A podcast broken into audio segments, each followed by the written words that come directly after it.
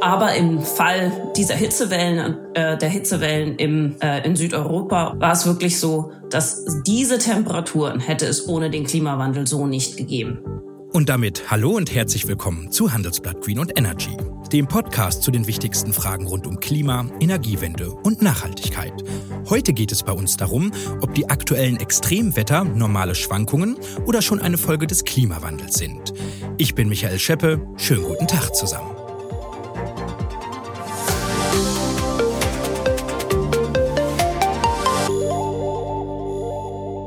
Wir in Deutschland erleben ja gerade eher so einen durchschnittlichen Sommer.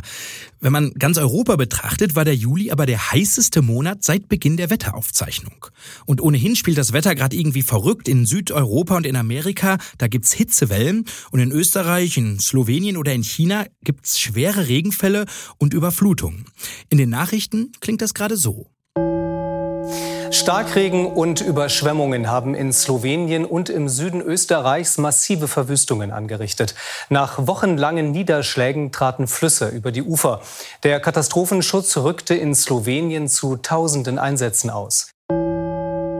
Schweißtreibende Temperaturen von mehr als 40 Grad und auch nachts kaum Abkühlung. Die Menschen in Südeuropa leiden weiter unter einer ungewöhnlichen Hitzewelle. Vor allem in Spanien, im Süden Italiens und Frankreichs wurden gestern vielerorts Hitzerekorde gebrochen.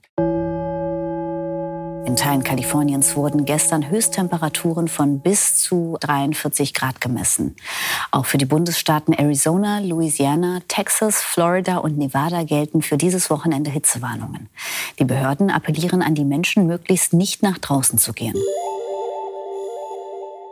Sind das nun jetzt ganz normale Wetterschwankungen oder ist das schon der Klimawandel? Diese Frage kann kaum jemand besser beantworten als Friederike Otto. Sie ist Leitautorin des Weltklimarates, zählt laut dem Magazine Nature zu den zehn weltweit wichtigsten Forschern und für das Time Magazine ist sie sogar eine der 100 einflussreichsten Menschen der Erde. Sie ist promovierte Philosophin, Physikerin und hat die Attributionsforschung mitbegründet. Auf diesem Gebiet hinterfragen Forscher, ob die Hitzewelle oder eine Flut noch Wetter oder eben schon Klimawandel ist. Friederike Otto ist in Kiel geboren, hat in Berlin studiert, in Oxford promoviert und lehrt nun am Imperial College in London und ist mir von dort jetzt zugeschaltet. Schönen guten Tag, Frau Otto. Hallo. Frau Otto, ist es in London, wie man das aus Großbritannien so kennt, nass und bewölkt gerade? Endlich seit heute nicht mehr. Aber es ist wirklich der erste Tag seit langem, dass es mal ein bisschen sonnig und einigermaßen warm ist. Wir hatten also auch eher einen ähm, mäßig schönen Sommer. Ja, und lassen Sie uns zu Beginn vielleicht doch einmal ganz kurz diese beiden Begriffe klären, damit wir alle abholen. Was ist denn jetzt Wetter und was ist Klima? Ähm, Klima ist durchschnittliches Wetter. Also ähm, Wetter ist eben das, was wir täglich erleben, was sehr unterschiedlich ist von Tag zu Tag, von Region zu Region. Und Klima ist ähm, im Allgemeinen der 30-jährige Durchschnitt dessen, was man an Wetter erlebt. Nach einer kurzen Unterbrechung geht es gleich weiter. Bleiben Sie dran. ChatGPT und andere Technologien verändern unsere Arbeitswelt rasant. Bei der Veranstaltung Work in Progress diskutieren wir in der Handelsblatt Media Group die Zukunft des Arbeitsmarktes, HR-Trends, KI, mentale Gesundheit und neue Leadership-Perspektiven. Sei am 13. und 14. Juni in Düsseldorf oder virtuell dabei und melde dich jetzt an unter work-progress.de. Ah, okay. Ähm, erst Hitze, dann Dauerregen, das ist ja der deutsche Zustand. Ähm, für mich persönlich ist dieser Sommer irgendwie unnormal, würde ich sagen, oder irgendwie anders zumindest als die letzten. Äh, Frau Otto, wenn wir über Temperaturen und Niederschläge sprechen, was ist denn da eigentlich normal und was ist schon unnormal? Das hängt eben auch äh, natürlich sehr davon ab, wo, wo man ist. Ähm, also normale Temper unter normalen Temperaturen oder normalen Niederschlägen versteht man eben auch das langjährige Mittel. E, also was, was über, über lange Jahre, über Zeitraum von Jahrzehnten im Durchschnitt zu erwarten ist an Temperatur in einer bestimmten Region und an Niederschlägen in einer bestimmten Region. Und äh, zum Beispiel, dass in Deutschland äh, Temperaturen von bis zu 40 Grad äh, oder auch letztes Jahr haben wir das ja sogar in London erlebt, das ist eben nicht normal, sondern das ist, das ist weit außerhalb dessen, was im Rahmen der ähm, normalen oder eben durchschnittlichen äh, Temperaturen der letzten oder ja, die letzten zehn Jahre ausgenommen davor normal war und üblich.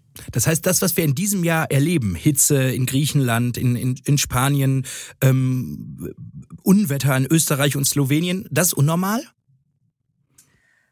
Also die Hitze äh, ist unnormal, wenn man eben als normal das wirklich das langjährige Mittel äh, bezeichnet.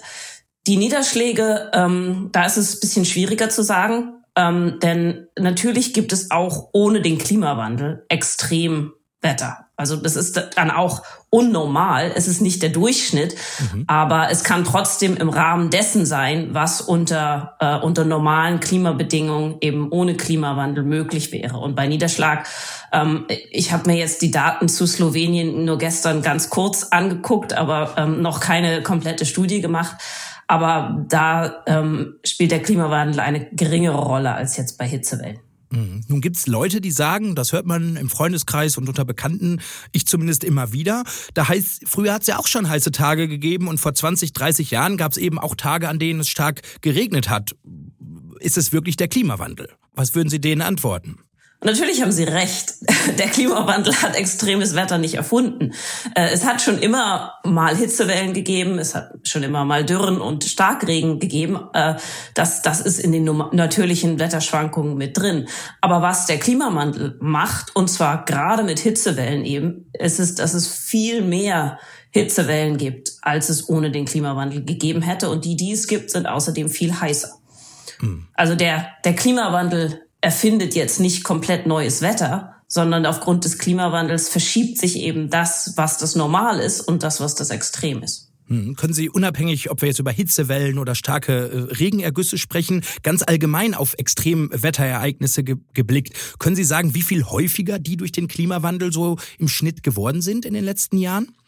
Das kann man nicht allgemein für Extremwetterereignisse sagen, mhm. sondern das kann man, das ist wirklich sehr, sehr unterschiedlich äh, für unterschiedliche Extremwetterereignisse.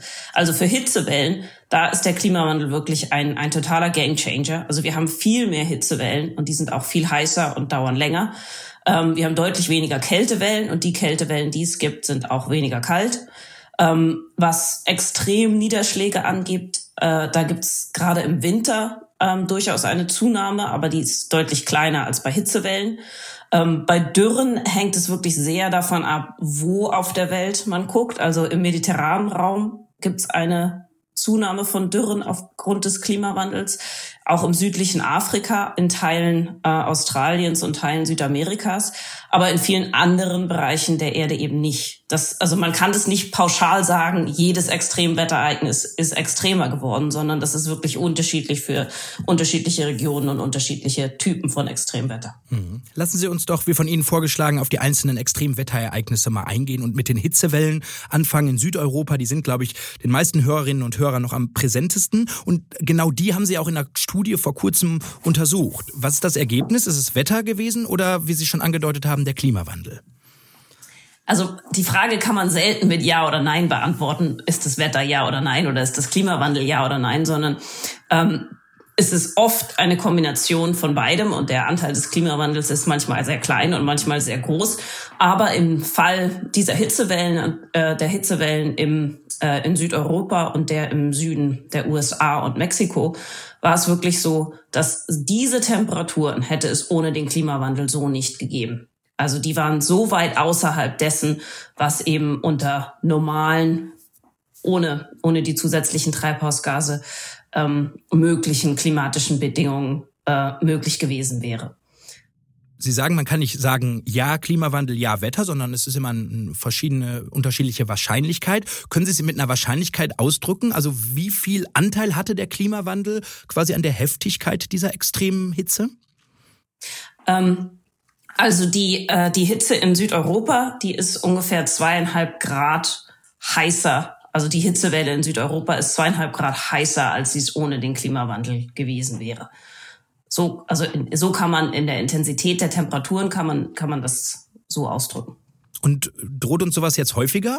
Hitze im Sommer? Also müssen wir uns ja, vermehrt also darauf einstellen? Ist, das ist, ich meine, ja, das ist eigentlich die, glaube ich, die wichtigste Erkenntnis, die wir in unserer Studie hatten. Denn ich meine, dass Hitzewellen durch den Klimawandel wahrscheinlicher werden, wussten wir auch ohne die Studie schon, durch viele andere Studien, die vorher gemacht wurden. Aber was wir in dieser Studie gesehen haben, ist, dass diese Hitzewellen sowohl in den USA als auch in Südeuropa äh, im heutigen Klima überhaupt nicht extrem sind. Also in, in dem Sinne, sie sind nicht selten, sondern es sind Ereignisse, mit denen man ähm, mit denen man im Schnitt alle fünf bis zehn Jahre rechnen muss in unserem heutigen Klima, also mit den 1,2 Grad globaler Erwärmung, die wir jetzt schon haben. Wie viel wäre es bei, wenn, also Sie sagen alle fünf bis zehn Jahre, was wäre, wenn der Klimawandel nicht so stark wäre? Was, welche Häufigkeit müssten wir dann erwarten?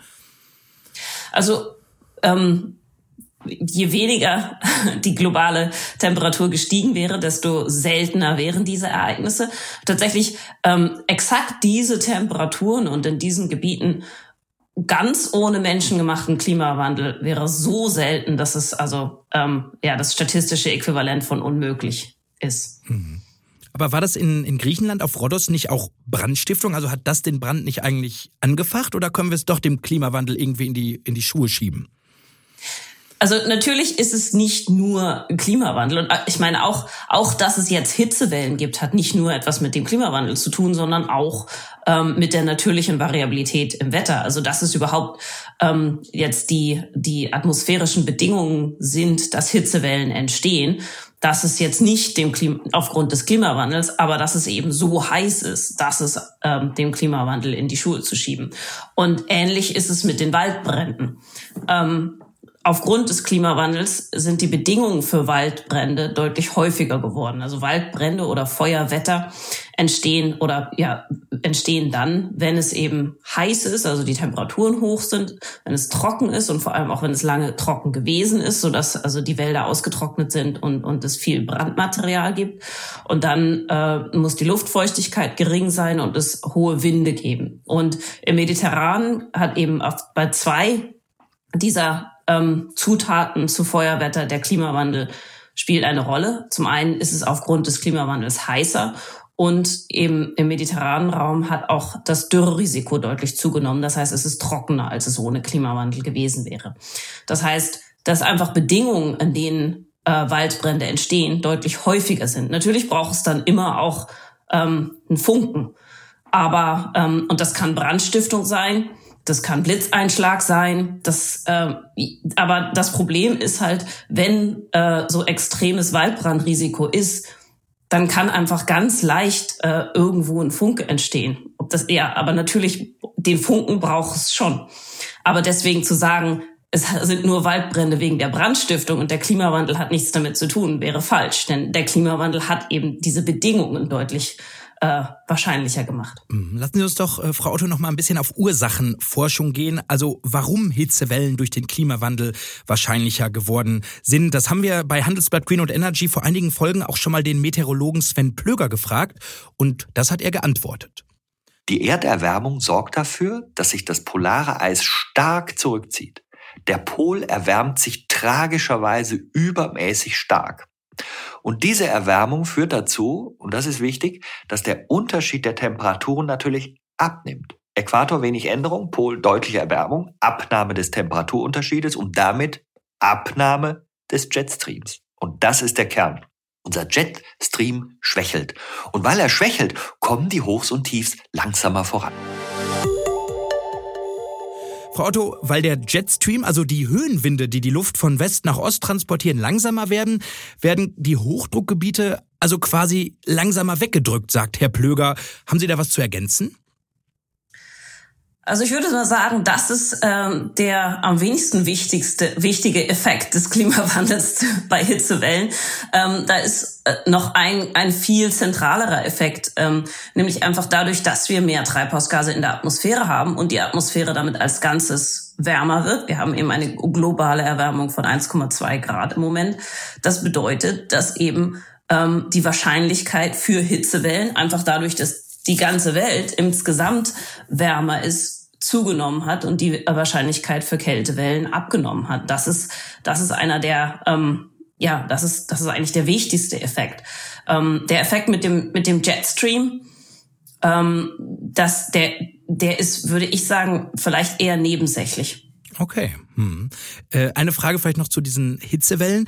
Welchen Unterschied macht es jetzt eigentlich für uns Menschen, ob der Sommer jetzt ein bisschen heißer oder kühler ist? Also welche Folgen hat es für uns? Das ist das, wo Klimawandel wirklich schwierig ist, denn es hört sich ja immer relativ wenig an. 1,2 Grad, 2 Grad, das klingt alles nach, nach nicht viel. Mhm. Und wenn jetzt diese Hitzewelle eben 2,5 Grad heißer ist, als sie ohne Klimawandel gewesen wäre, das hört sich jetzt auch meistens nicht so viel an, aber ähm, unsere unsere sozialen Systeme, also unsere Gesellschaft und vor allem auch unsere Ökosysteme sind eben nur an einen ähm, sehr äh, begrenzten Bereich möglichen Wetters angepasst.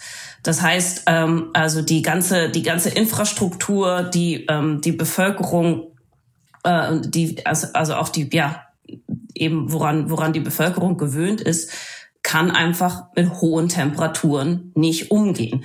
Das heißt also physiologisch heißt das, Menschen sterben. Die Übersterblichkeit in einer Hitzewelle ist äh, ist sehr hoch und je heißer die Hitzewelle ist, desto desto höher ist die Übersterblichkeit. Insbesondere eben Menschen äh, mit bestehenden Erkrankungen oder, ähm, oder ältere Menschen, Menschen, die in schlecht isolierten Häusern leben, Menschen, die ähm, wenig Zugang zu Informationen haben und deswegen vielleicht einfach nicht wissen, wie wichtig es ist, Wasser zu trinken, um die Körpertemperatur zu senken. Das sind Menschen, die in Hitzewellen sterben. Hm. Frau Otto, wenn ich Ihnen so zuhöre und, und, und über all Ihre Erkenntnisse nachdenke, frage ich mich, wie haben Sie das alles herausgefunden? Sie sind ja, wenn man so will, die Mitbegründerin der Attributionsforschung. Man nennt es, glaube ich, auch Zuordnungsforschung. Ähm, wenn ich jetzt ein Grundschüler wäre, wie würden Sie mir einfach erklären, wie Sie das alles machen, herauszufinden, ob es jetzt der Klimawandel ist oder doch das Wetter?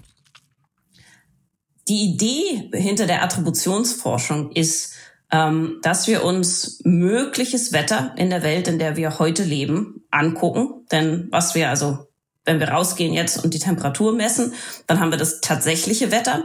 Aber eben in, in unseren Breitengraden, in unseren klimatischen Bedingungen wären, wären auch andere Temperaturen möglich. Und wir, wir finden halt raus mit Hilfe von Beobachtungsdaten und mit Hilfe von Wettermodellen, was sind all die möglichen Temperaturen. Und dann ähm, gucken wir die Temperatur, die wir jetzt tatsächlich gemessen haben, wie oft gibt's die in diesem Bereich der Möglichkeiten? Gibt's die im Schnitt alle 100 Jahre oder vielleicht nur alle, 10, vielleicht sogar alle 10 Jahre oder vielleicht nur alle 1000 Jahre? Und wenn wir das rausgefunden haben, sagen wir mal, wir haben jetzt rausgefunden, dass das Ereignis, was wir jetzt gerade vor der Tür haben, ist eins, das im Schnitt alle zehn Jahre stattfindet, in eben dem möglichen Wetter, in dem wir jetzt leben, ähm, dann wollen wir halt wissen, was mögliches Wetter ist in der Welt, wie sie ohne Klimawandel gewesen wäre. Und wir wissen sehr genau, wie viele Treibhausgase seit Beginn der industriellen Revolution zusätzlich in die Atmosphäre gelangt sind und diese können wir in, in Wettermodellen, also die gleiche, wir benutzen die gleichen Modelle, die auch der, die Wettervorhersage im Fernsehen benutzt. Mhm. Ähm, da können wir aus der Atmosphäre dieser Modelle die zusätzlichen Treibhausgase rausnehmen. Und dann können wir rausfinden, was ist mögliches Wetter in der Welt, die sonst genauso wie unsere wäre, aber eben ohne Klimawandel.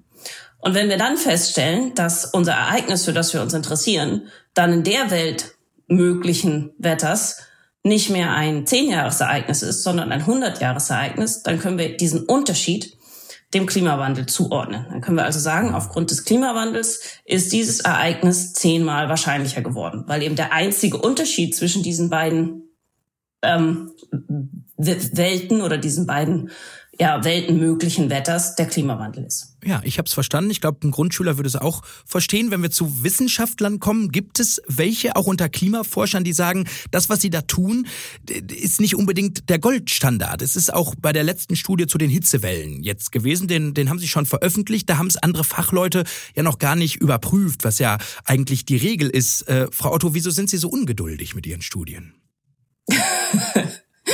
Ich bin ungeduldig, weil Menschen wie Sie ungeduldig sind. und also weil sind wir alle schuld. Und nein, und weil wir Menschen alle eine eine kurze Aufmerksamkeitsspanne haben. Ähm, was wir eben mit unseren Studien Warum wir die so schnell veröffentlichen, ist, um eben das, was wir jetzt erleben oder was wir gerade erlebt haben und wo wir uns dann alle fragen, welche Rolle spielt der Klimawandel, ähm, dass wir eben wissenschaftliche Evidenz in diese Diskussion mit reinbringen. Darum veröffentlichen wir unsere Studien sofort, sobald wir sie, so, sobald wir sie fertig haben. Und darum bemühen wir uns auch, die, die möglichst schnell ähm, mhm. zu, zu berechnen und zu schreiben. Ähm, weil es in, ein, in einem Jahr würde es wahrscheinlich niemanden mehr interessieren, was die Hitzewelle 2023 in Griechenland verursacht hat. Genau, in einem Jahr hat, hat man längst vergessen, was, was im Sommer ähm, letztes Jahr passiert ist. Und da sind inzwischen schon drei andere Extremwetterereignisse passiert. Trotzdem ist es natürlich wichtig, ähm, auf, auf wissenschaftliche Qualität oder den, den Goldstandard zu achten. Ähm, das machen wir, indem wir im Prinzip auch so ein bisschen wie die Wettervorhersage. Wir machen halt jedes Mal das Gleiche, nur mit ein bisschen, nur mit anderen Extremereignissen. Und unsere Methoden, die haben wir oft in verschiedensten Studien veröffentlicht in wissenschaftlichen Journalen eben ganz, ganz normal mit Begutachtung anderer Wissenschaftler. Und wir wenden die gleiche Methode immer wieder an, immer wieder auf, auf, auf andere Ereignisse. Genauso wie eben in der Wettervorhersage man das im Prinzip ja auch jeden Tag das Gleiche macht und man muss nicht jeden Tag die Methode neu begutachten, ähm, sondern man wendet halt eine bekannte Methode an und natürlich entwickelt man die weiter und es gibt immer immer immer immer mal wieder Studien, die wir die wir auch ähm, zu sogenannten Peer Review rausschicken und in wissenschaftlichen Journalen veröffentlichen. Aber gerade sowas wie jetzt die Hitzewelle in Griechenland, das ist die gleiche Studie, wie wir auch letztes Jahr gemacht haben äh, zu der Hitzewelle in Indien und Pakistan oder das Jahr davor zu Hitzewellen in, äh, in Nordamerika, nur dass eben die Region und die Temperaturen anders sind. Mhm. Nun gibt's Forscher, die, die beäugen zumindest die Wahrscheinlichkeitsaussagen ihrer Studie kritisch. Sie haben ja eben gesagt, Frau Otto, so eine Hitzewelle, die wäre praktisch unmöglich gewesen durch den Klimawandel. Ähm, Kritiker sagen, ha, da gibt's schon zu viele Unsicherheiten. So ganz klar könnte man das nicht sagen. Besser wäre eine Aussage gewesen, ohne den Klimawandel wären die Hitzewellen zwei Grad kälter ähm, äh, gewesen. Was entgegnen Sie dieser Kritik, Frau Otto? Das sagen wir ja auch. Stimmt, also, haben Sie äh, gesagt. Unsere Studien, unsere Studien beinhalten beides. Und ähm, Wissenschaftler, also andere WissenschaftlerInnen haben, haben recht ähm, die die Aussagen, wie, wie sich die Intensität einer Hitzewelle verändert, also ist es, ist diese Hitzewelle, wäre sie ohne Klimawandel zwei Grad kälter, ähm, das kann man, das kann man besser exakt berechnen als mhm. jetzt die Veränderung in der Wahrscheinlichkeit.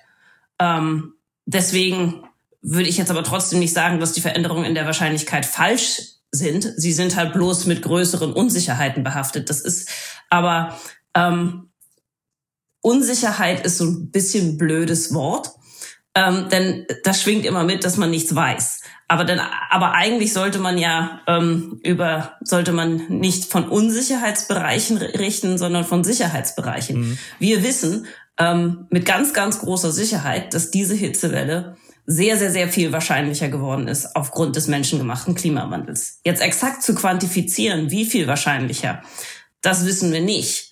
Aber ähm, trotzdem wissen wir ganz viel. Und dieses, und dieses Wissen auch zu kommunizieren, finde ich schon wichtig. Ähm, hm.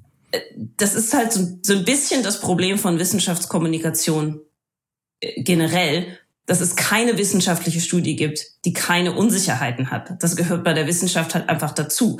Aber in unserem Alltag sehen wir das so selten, dass es einem immer so vorkommt, als, als wären die Studien dann weniger gut als äh, ja, als Zahlen, die einem, einem sonst im Alltag um die Ohren fliegen.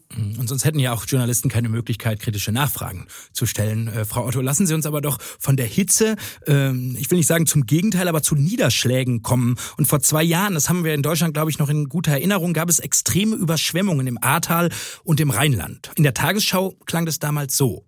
Von Horror ist die Rede und von einer Jahrhundertkatastrophe. Noch ist das Ausmaß der Zerstörung nicht abzusehen, das die Wassermassen nach den schweren Unwettern in Städten und Dörfern im Südwesten Deutschlands angerichtet haben.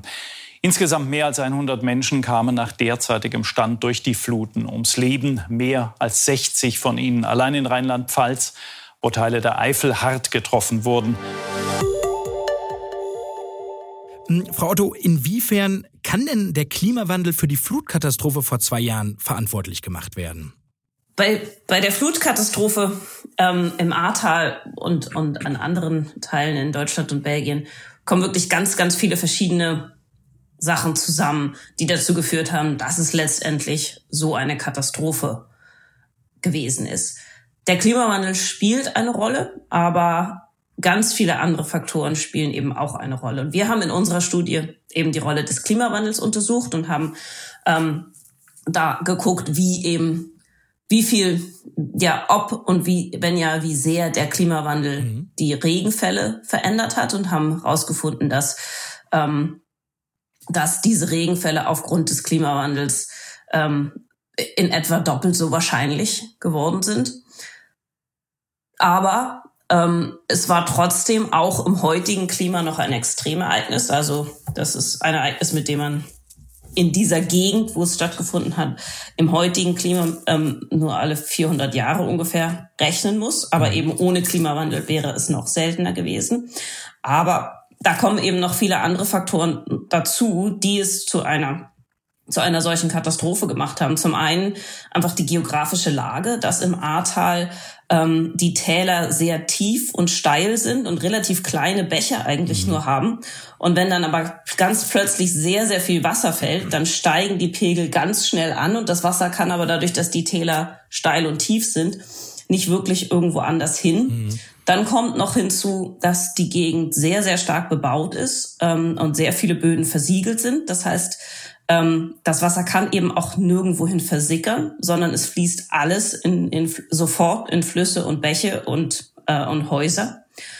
Und ähm, dann kam auch noch hinzu, dass es zwar Warnungen des Deutschen Wetterdienstes gegeben hat und auch von der Europäischen Flutbehörde, dass die aber die Bevölkerung und die Menschen in den, in den Gebieten, die dann tatsächlich überschwemmt werden, nicht wirklich erreicht haben. Mhm.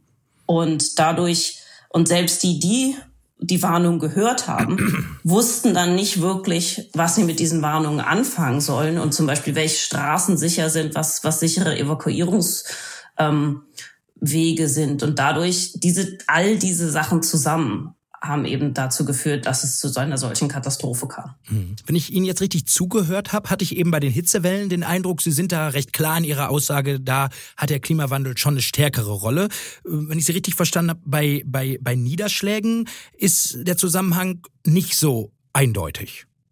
Der Zusammenhang ist eindeutig, also äh, aber er ist die die Veränderungen sind viel kleiner. Ah, also nicht in dem Ausmaß. Genau, das mhm. Ausmaß ist, ist einfach viel kleiner, als, äh, als es bei Hitzewellen ist. Also das heißt, es hätte auch ohne den Klimawandel eine, eine Katastrophe gegeben. Ähm, also die, ja, die, das, was der Klimawandel dazu tut, ist im Vergleich dazu, was bei Hitzewellen passiert, deutlich geringer. Bei Starkregen. Das heißt nicht, dass der Klimawandel jetzt irrelevant ist, denn also äh, ich hm, meine, ja, auch wenn nur zwei Zentimeter mehr Regen fallen, äh, wenn der Deich halt da gerade dadurch überläuft, dann, äh, dann kann das wahnsinnig dramatische Auswirkungen haben. Aber eben im Vergleich zu dazu, wie, wie sehr der Klimawandel Hitzewellen verändert, werden starke Niederschläge weniger verändert. Erlauben Sie mir dazu noch eine Nachfrage und eine persönliche Beobachtung aus meinem 31 äh, Jahren Lebenserfahrung, die fürs Klima nicht viel ist, ich weiß. Ich habe aber den Eindruck, es regnet kräftiger und, und härter, als das früher der Fall war. Zumindest war das, als ich letzte Woche durch Düsseldorfer Straßen gegangen bin, der Fall. Täusche ich mich da? Und hat der Klimawandel damit irgendwas zu tun? Also, Sie täuschen sich nicht. Ob man das wirklich tatsächlich ähm, im Laufe seiner Lebenszeit so beobachten kann oder ob man das einfach jetzt deutlich stärker wahrnimmt, weil man eben weiß, dass der Klimawandel gerade so ähm, diese äh, gerade diese sehr kurzen, heftigen Regenschauer, das ist das, wo der Klimawandel die größte Rolle spielt. Ähm, Im Vergleich zu jetzt, sage ich mal, äh, seichtem, seichtem Sommerregen. Woran liegt das physikalisch, leicht erklärt? Dadurch, dass dass wir mehr Treibhausgase in der Atmosphäre haben, wird die Atmosphäre insgesamt wärmer. Und eine, in, eine wärmere Atmosphäre kann mehr Wasserdampf speichern. Und dieser Wasserdampf muss aus der Atmosphäre wieder raus. Und er tut das als, äh, als Regen. Und gerade im Sommer eben als, als Starkregen, ähm, der, der sehr lokal fällt. Mhm. Jetzt haben wir schon zwei Extremwetterereignisse besonders ausführlich gesprochen. Lassen Sie uns doch ähm, noch auf zwei, drei weitere kurz blicken. Was ist eigentlich mit Kälte und Schnee, mit Dürren und mit Stürmen und Hurricanes? Wie groß ist da der Effekt des Klimawandels? Da ist es, ähm, also bei Hitzewellen und bei Starkregen kann man im Prinzip sagen, global der Klimawandel macht sie wahrscheinlicher, Hitzewellen deutlich mehr wahrscheinlich als, ähm, als Starkregen. Also Weil, Kälte und Schnee das Gegenteil, wahrscheinlich unwahrscheinlicher, oder? Genau, Kältewellen werden unwahrscheinlicher. Schnee ist, ähm, ist ein bisschen schwieriger, denn ähm, da gerade im Winter ähm, Niederschläge eben zunehmen, ähm, kann es eben auch sein, wenn, wenn die Niederschläge dann mhm. äh, hoch, hoch genug oder eben in, in Bereichen fallen, wo es, dass es kalt genug ist, dass es tatsächlich ein bisschen mehr Schnee gibt oder zumindest eine Zeit lang, bis dann die globalen Temperaturen so heiß sind, dass es, dass es dann doch wieder nur als Regen runterkommt. Also das ist regional sehr unterschiedlich, ob und wenn ja, wie viel mehr Schnee oder ob weniger Schnee. Ähm, bei Stürmen ist es tatsächlich so, dass ähm, es da relativ wenig Untersuchungen im Vergleich gibt. Also wir wissen, äh, wir haben viele Studien zu ähm, Hurricanes im Nordatlantik. Mhm. Äh, und da sieht man also zum, zum einen, dass die Regenmengen, die mit solchen Stürmen assoziiert sind, größer werden, aber auch, dass die Intensität der Stürme selbst zugenommen hat, also zumindest die Zahl der Stürme mit sehr hoher, also von Hurricane Stärke vier oder fünf, die hat zugenommen, aber die Gesamtzahl von, von Hurricanes hat nicht zugenommen. In anderen ähm, Ozeanbecken gibt es weniger Studien, aber es gibt sogar Studien, die zeigen, ähm, dass also zum Beispiel im, in Teilen des Pazifiks es weniger Stürme gibt. Ähm, insofern ist es da nicht so eindeutig global zu sagen, was die Rolle des Klimawandels ist. Und bei Dürren ähm, ist es auch so, Dürren sind relativ komplexe Wetterphänomene. Also zum einen gibt es das, was man meteorologische Dürre nennt. Das ist halt einfach das Ausbleiben von Regen. Und da ähm, gibt es nur wenige Regionen auf der Erde, wo der Klimawandel wirklich ähm, ein, eine Rolle spielt oder dazu führt, dass, ähm, dass Dürren zunehmen. Und das ist der mediterrane Raum in Europa, das ist das südliche Afrika und es sind Teile Südamerikas. Aber ähm, dadurch, dass überall die Temperaturen ja deutlich gestiegen sind, mhm. ähm, ist eigentlich überall die Verdunstung höher. Das heißt, dass die Auswirkungen von Dürren, selbst wenn sich die Regenmengen oder eben die, die wenigen Regenmengen nicht verändern, dass dann die Auswirkungen stärker sind, weil ähm, das wenige Wasser, was da ist, schneller verdunstet und damit eben dann nicht, nicht mehr Pflanzen zur Verfügung steht. Mhm. Also eine sehr differenzierte Betrachtung von Ihnen je nach Extremwetterereignis in der öffentlichen Debatte und auch in den Medien ähm, und womöglich auch unter Klimaaktivisten gewinne ich zumindest den Eindruck, dass man im Moment bei jedem Extremwetterereignis sagt, oh, das ist der Klimawandel. Ähm, aber offenbar ist das Klima ja doch nicht an, an allem schuld, nicht wahr? Der Klimawandel ist nicht an allem schuld, nein. Und das ist ähm, das ist wichtig zu sagen. Das heißt nicht, dass der Klimawandel keine Rolle spielt. Er spielt eine Rolle und, und oft auch eine wichtige, aber es spielen eben auch andere Faktoren oft eine wichtige Rolle. Und und zwar eben gerade Faktoren ähm, wie wie wir sie jetzt zum Ahrtal kurz besprochen mhm. haben. Eben zum Beispiel Sachen wie die Bebauung und und auch ähm, gibt es Frühwarnsysteme? Und wenn es sie gibt wissen die Menschen was damit anzufangen. Ähm, alles das was wir ähm, Wissenschaftler unter Vulnerabilität zusammenfassen. Eben wer äh, wer und was steht dem Wetterereignis im Weg und warum und wie verwundbar sind eben die, diese Menschen und, ähm, und, und Ökosysteme. Und das spielt eine ganz große Rolle. Und ist es eigentlich aus Ihrer Sicht gut, dass in der öffentlichen Debatte gerade alles mit dem Klimawandel assoziiert wird, weil das die Menschen irgendwie sensibilisiert? Oder glauben Sie, das hat eher so einen abschreckenden Effekt? Das ist eine schwierige Frage. Also ich glaube, es ist auf alle Fälle gut, dass der Klimawandel so viel in der Öffentlichkeit diskutiert wird. Aber eben, ähm, wenn man jetzt, wenn man jetzt ähm, sagt, okay, der Grund für die Überschwemmung im Ahrtal ist der Klimawandel, dann ähm, passieren eben solche Sachen, wie jetzt tatsächlich im Ahrtal passiert sind, dass zum Beispiel ähm, die Bebauung exakt so, wie sie vorher war, wiederhergestellt wird. Genauso viel Beton, genauso viel Asphalt. Das heißt, wenn es das nächste Mal regnet, äh, wird genau die gleiche Katastrophe wieder passieren. Ähm, und das ist, dass man eben an diesen ganzen anderen Faktoren der, der Verwundbarkeit was machen muss, fällt oft unter den Tisch. Also insofern müsste man eigentlich wirklich über beides sprechen, über den Klimawandel, aber auch über, über all die anderen Faktoren, die man äh, verändern kann. Ja, was gerade ja auch wichtige Informationen für die Politik äh, sein könnten, zumindest im, im, im Fall des Ahrtals. Ähm, Frau Otto, lassen Sie uns am Ende dieser Folge doch noch ein bisschen nach vorne blicken. Nun versuchen wir das 1,5 Grad Ziel zu erreichen, eben im Vergleich zur vorindustriellen Zeit. Fraglich ist, ob wir das, das schaffen. Äh, macht es, wenn wir über das Wetter sprechen, eigentlich einen Unterschied, ob wir jetzt über 1,5, 2 oder 2,5 Grad sprechen, was Extremwetterereignisse in der Zukunft äh, angeht? Ja, das macht einen sehr, sehr großen Unterschied. Also wir haben ja jetzt 1,2 Grad globale Erwärmung oder vielleicht ein bisschen mehr, 1,23 Grad globale Erwärmung oder so. Ähm, und schon jetzt sehen wir, dass sich äh, was, wie, dass sich wie unsere Sommer aussehen, dass sich das total verändert hat. Also wir haben viel mehr Hitzewellen, viel, viel mehr heißere äh, Tage. Ähm, und das ist eben bei 1,2 Grad. Das heißt, es wird noch mehr bei 1,5 Grad.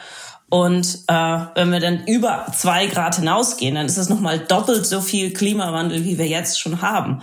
Und das, also das, das macht einen wahnsinnigen Unterschied für, für Extremwetterereignisse. Und was wir eben jetzt deutlich merken, ist, dass eben die Veränderungen, die wir jetzt schon haben, oft dazu führen, dass eben unsere sozialen Systeme nicht mehr damit klarkommen oder unsere Infrastruktur. Hm. Und Sie fürchten dann vor allen Dingen mehr Hitzewellen und stärkere Niederschläge. Das sind so die Hauptfolgen, die Sie fürchten, wenn es eben noch wärmer wird. Ja, wobei, wobei die Folgen davon ähm, ja eben sind, also ich, ich meine, Hitzewellen nennt man den Silent Killer, also den, den stillen Mörder. Ähm, denn also im letzten Jahr alleine sind äh, 4.500 Menschen in Deutschland in Hitzewellen gestorben. Hm ähm, in, in London letztes Jahr während der zwei Tage über 2000 Menschen. Ähm, das werden deutlich mehr werden und es sind diejenigen, die eben sterben, die sowieso oft die Verlierer in, in unserer Gesellschaft sind, die halt wenig Geld haben, in schlechten, ähm, in schlechten, ähm, schlecht isolierten Häusern leben, weniger Zugang zu Informationen haben. Das heißt, der Klimawandel macht also im Prinzip ähm, die Ungleichheit in einer Gesellschaft stärker und das wird eben umso stärker, je mehr sich die Extreme verändern. Und, äh, und das ist eines der, der wirklich gefährlichsten Folgen des Klimawandels. Müssen sich denn alle Regionen vor extremerem Wetter fürchten oder gibt es da Gebiete auf dieser Welt, die besonders betroffen sind? Jetzt nicht nur von den sozialen Folgen, sondern vor allen Dingen von Extremwetterfolgen. Extremwetter äh, verändert sich überall.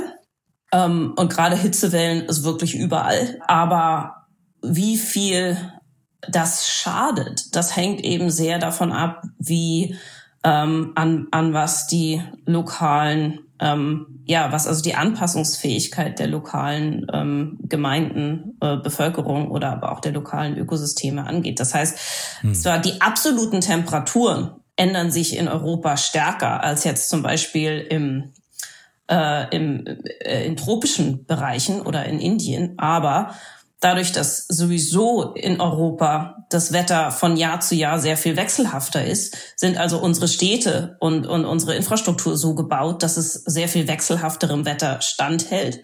Wohingegen äh, in, in einer tropischen Stadt, wo es also äh, immer eigentlich fast das ganze Jahr über die gleiche Temperatur herrscht, wenn da kleinere Änderungen auftreten, hat das eine viel größere Konsequenz. Frau Otto, müssen wir uns jetzt eigentlich vor einer unkontrollierten Eskalation des Extremwetters fürchten? Also ist das quasi sowas wie ein Klimakipppunkt, wo, wo irgendwann, ich sag mal, die Katastrophe ausbricht?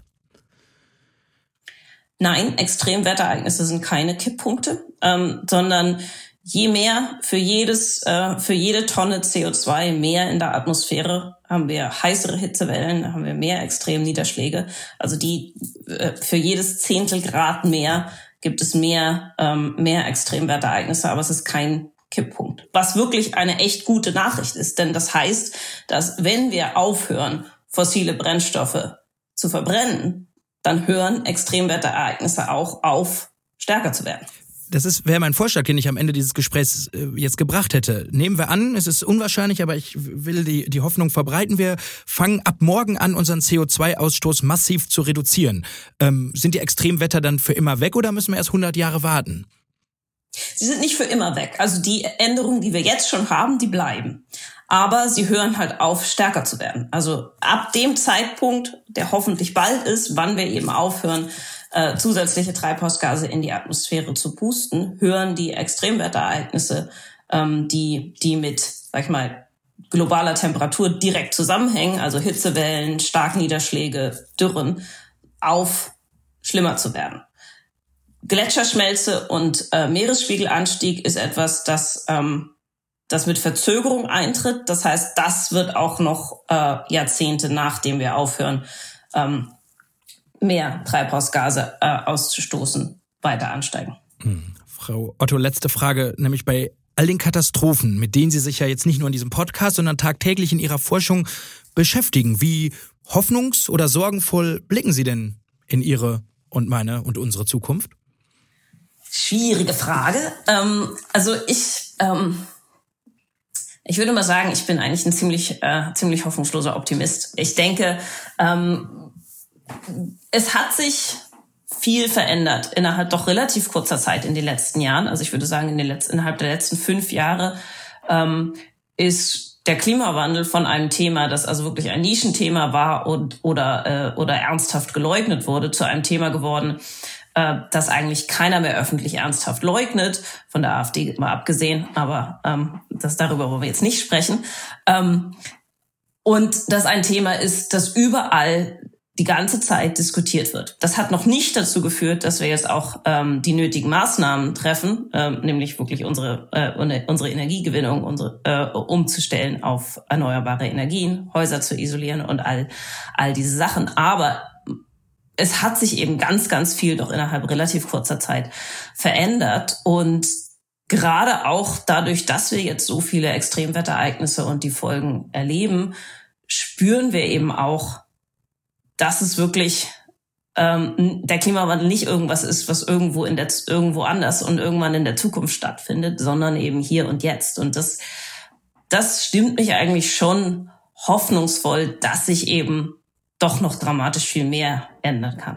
Das sagt die hoffnungsvolle Klimaforscherin Friederike Otto hier bei Handelsblatt Green und Energy. Frau Otto, vielen Dank für Ihre Zeit und äh, ich hoffe, dass die Sonne zumindest in gemäßigten Temperaturen noch ein bisschen anhält bei Ihnen in London. Vielen Dank. Danke. Und das war's mit Handelsblatt Green und Energy für diese Woche. Wenn Sie Fragen, Themen oder Anregungen für uns haben, freuen wir uns über Ihre Mail an green@handelsblatt.com. Mein Dank, der gilt Lukas Teppler und Johannes Grote für die Produktion dieser Ausgabe. Und wenn Ihnen unser Podcast gefallen hat, freuen wir uns natürlich über eine gute Bewertung in Ihrer Podcast-App. Ich bin Michael Scheppe. Bis zum nächsten Mal. Tschüss aus Düsseldorf.